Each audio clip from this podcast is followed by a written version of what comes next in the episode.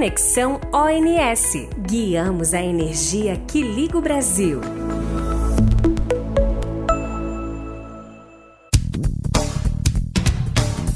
Olá, pessoal. Bem-vindos a mais um Conexão ONS. Eu sou a Gisele Raiol, assistente social aqui do operador, e hoje nós estamos aqui para falar de um tema é, bastante discutido em agosto, né, com, com os eventos do Agosto Lilás, que é a violência contra a mulher. Para falar desse tema, nós estamos aqui hoje com um time da InMind. A InMind é a empresa que nos assessora nas ações relacionadas à saúde emocional. Oi, meninas, vocês podem se apresentar, por favor?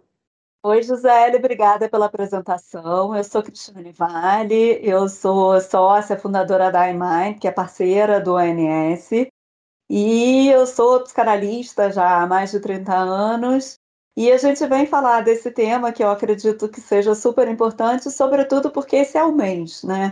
Um mês que a gente precisa olhar para isso. Não quer dizer que os outros 11 meses a gente também não precise ter esse olhar, mas é fundamental que a gente olhe com carinho e difunda esse saber e esse olhar e essa curiosidade para esse tema que cada vez mais ocupa a página de jornal e isso tem que parar de acontecer de uma vez por todas.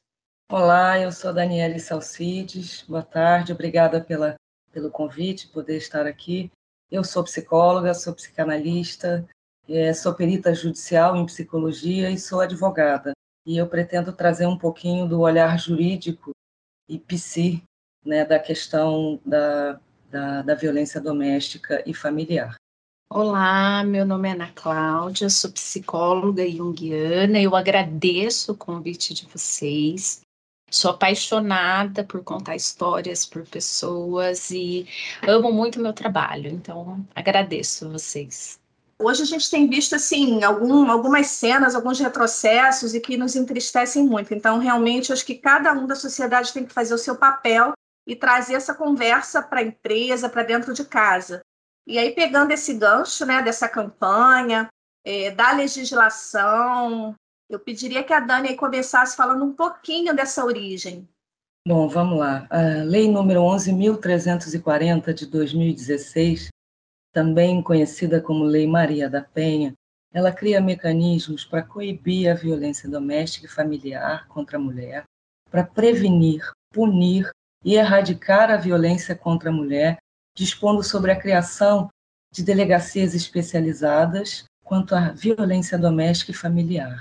Toda mulher, independentemente de classe, raça, etnia, orientação sexual, renda, cultura, nível educacional, idade e religião, terá seus direitos fundamentais protegidos e assegurados, sendo-lhe asseguradas as oportunidades e facilidades para viver sem violência, bem como preservar sua saúde física e mental e o seu aperfeiçoamento moral, intelectual e social, que eu acho muito importante também. Então, ao identificar qualquer sinal de violência, ligue para os 180. É gratuito e funciona 24 horas todos os dias da semana.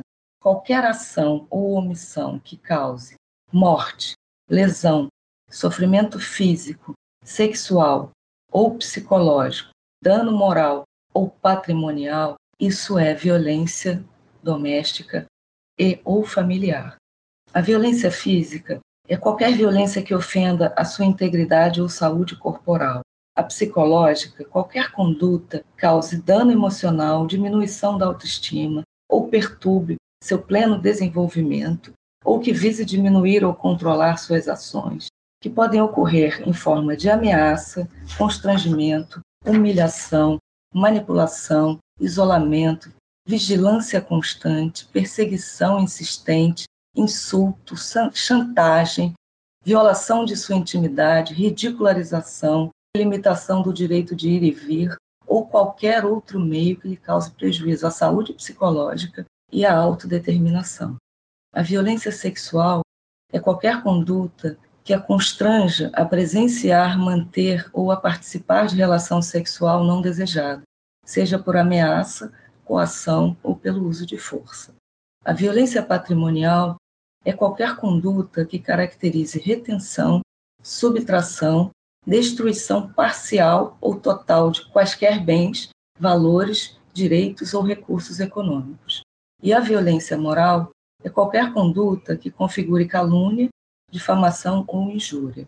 Como essa lei ela tem, ela está em vigor em âmbito nacional, eu pensei, pensei, pensei, e em vez de eu enumerar aqui quais são os locais adequados para se é, procurar ajuda ou denunciar, eu vou fazer de uma forma mais geral, porque existem pessoas que sofrem violência doméstica estando em cidades pequenas, onde é, não, não tem uma delegacia especializada. Então, você pode ligar o 180, 24 horas, você pode procurar a DEAN, que é a Delegacia Especial de Atendimento à Mulher, ela é especializada, ou qualquer delegacia. Gente, qualquer delegacia, pode ser o Conselho Tutelar, Associação de Moradores, pode ser uma escola, pode ser é, o Corpo de Bombeiros, você pode procurar qualquer um desses lugares, é, a, a, a clínica da família, porque as pessoas já estão treinadas para, não necessariamente para saber o que fazer com, com aquela denúncia, mas imediatamente para encaminhar. A Polícia Civil, Militar, a Guarda Municipal e o Corpo de Bombeiros estão capacitados ao atendimento e ou encaminhamento para a Delegacia da Mulher. E outra coisa importante de informar é que a Lei Maria da Penha também protege homens em situação de violência doméstica e familiar, porque o princípio dessa lei é salvaguardar os direitos humanos previstos na Constituição Federal de 1988. Muito importante, né, Dani? É, eu acho que a gente ignora a questão da lei e a gente pensa sempre no extremo, né? Esquece que para chegar no extremo da violência, os sinais foram aparecendo antes, né?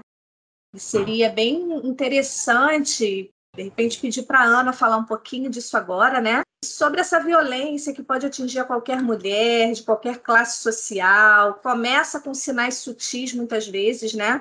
Bem, primeiro, a gente precisa entender que não tem um perfil. Não tem um perfil de vítima, não tem um perfil de agressor. Um rostinho bonito pode ser agressor, gente.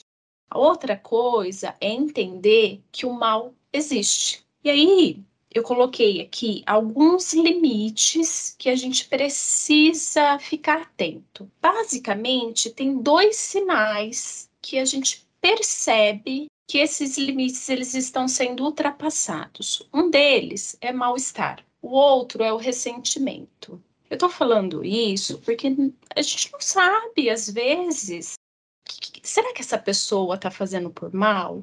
Será que isso é normal? Afinal de contas, sei lá, não sei, na minha casa eu sempre vi meu pai gritar, mas tá ali esse ressentimento, esse mal-estar. Quando tiram sua autonomia, quando alguém ou um parceiro não permite que você fale ou que você seja ouvido, quando levanta a voz ou gritam com a intenção de te calar ou te depreciar, e aí eu estou falando sinais sutis, viu? Não estranhos. É, quando não respeitam sua identidade, ou fere sua autoestima, ou usa o que você disse no momento ali de sensibilidade, de vulnerabilidade, essa fala ela é usada naquele momento em que você está mal. Ele joga, é o famoso jogar na cara, é esse. Quando criticam, quando te julgam, quando tira sarro de você com a intenção de te humilhar mesmo. Quando tentam fazer você se sentir responsável ou culpado. O filho caiu, por exemplo, você é culpada e responsável por aquilo.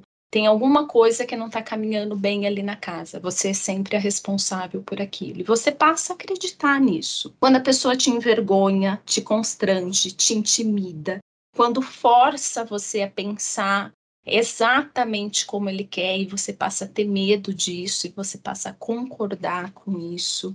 É muita coisa, né? A gente fica tentando lembrar aí de situações, né, que já foram é, vivenciadas. Tem uma palavra que é muito importante, a Dani também já citou acima, né, que é o acolhimento, a conversa, não ter vergonha de falar, procurar um apoio psicológico para tentar entender o que está acontecendo, porque eu acho que é um pouco isso que você falou, né, Ana? As pessoas às vezes passam a duvidar do que está acontecendo com elas, né? Será que é verdade? Será que eu estou bem? Estou inventando? Então, assim, é, que eu posso procurar? Porque quando a gente fica também sem falar, isso também pode gerar outras, outras doenças, né? Sejam físicas ou, ou psicológicas. E aí queria ouvir um pouco a Cris sobre isso. Acho super importante a gente falar disso, né, Gisele? Porque a verdade é que, diante de uma situação de vulnerabilidade, de uma situação de opressão, é, a maior parte das vezes a gente ouve as pessoas, de um modo geral, falarem: ai, mas por que, que ela permite? Por que, que ela deixa que isso aconteça? E talvez a gente não se dê conta que isso não começa de uma hora para outra, que essa escalada de violência ela vem de muito longe começa com uma palavra, começa com uma sensação de eu não sou boa bastante, com a outra pessoa o tempo todo te dizendo o que você faz nada presta. No primeiro momento, você dá de ombros, entra por um ouvido, sai pelo outro, finge que não escutou, mas você imagina o tempo todo você escutando a mesma coisa. Em algum momento a gente acaba duvidando da gente mesmo, achando que a gente é responsável de fato por aquilo que está acontecendo. A gente não acredita mais no nosso taco, a gente acha que não tem nada que, se, que possa ser feito. Normalmente, a violência ela vem seguida de um extremo carinho, de promessas incríveis de que isso nunca mais vai acontecer. E não começa certamente pelo olho roxo. A gente muitas vezes se confunde com isso. Porque o fato de uma pessoa varejar um prato no chão, te dar um empurrão, gritar, menosprezar, diminuir, isso já é violência. Não precisa do olho roxo. O olho roxo ele acontece depois. Ele acontece quando você realmente não acredita em mais nada. Você não acredita mais em você. E alguns dos traumas psíquicos começam a aparecer, porque essa desqualificação contínua, ela pode levar à depressão, a um transtorno pós-traumático, a uma crise de pânico, porque você começa a enxergar perigo e tudo. Claro, o perigo já está dentro de casa. Tudo ameaça.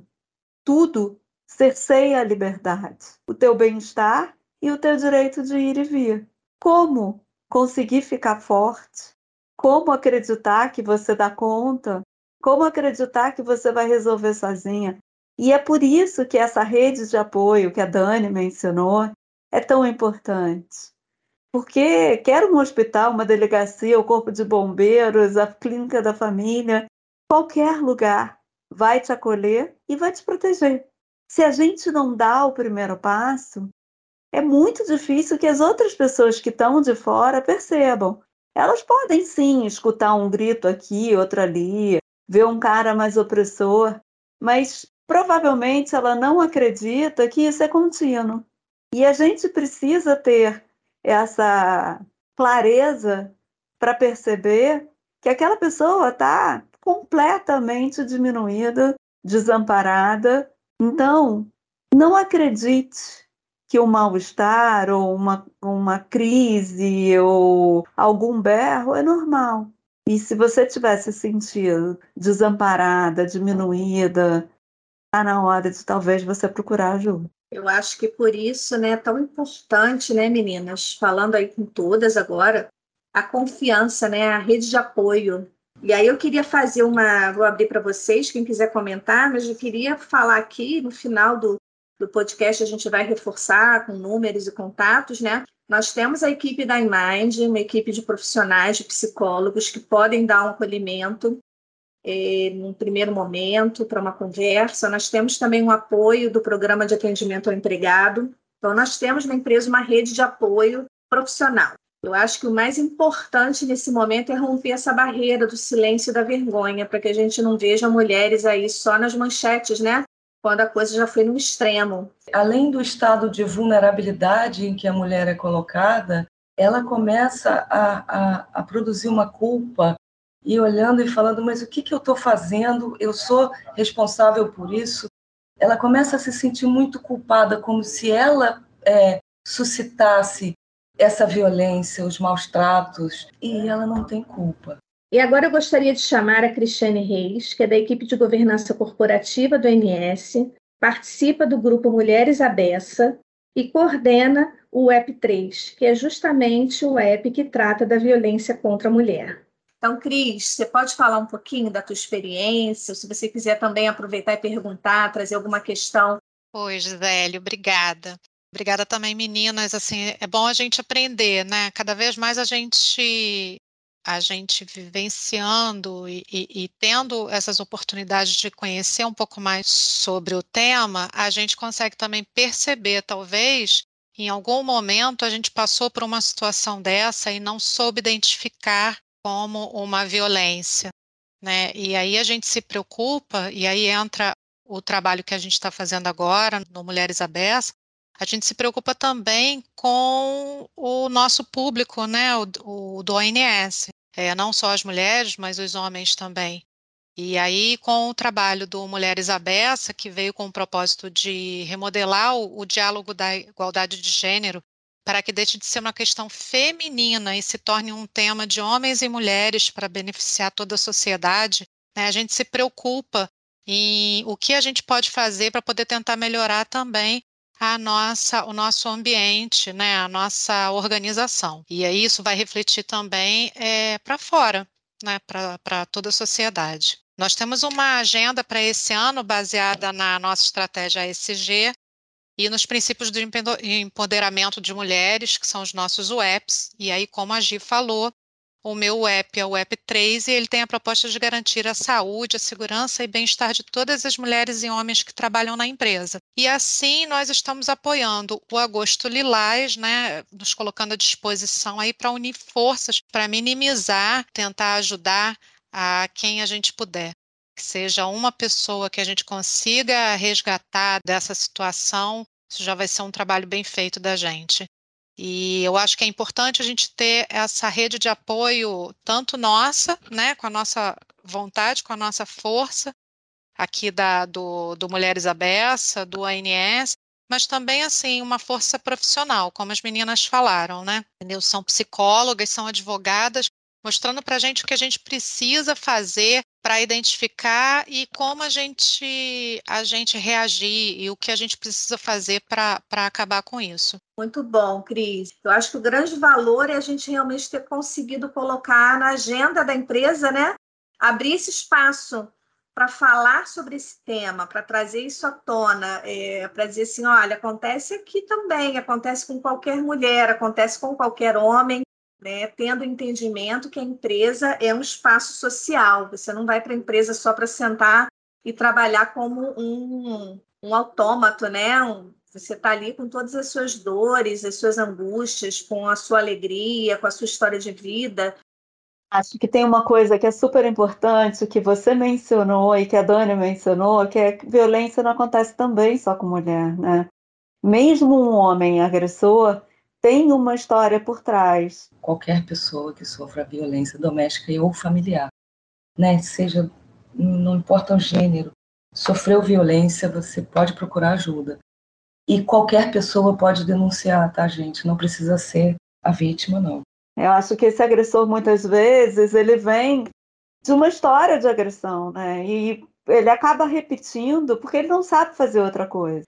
E a gente precisa, é, parece horroroso o que eu vou dizer, mas é uma verdade. A gente também precisa ajudá-lo.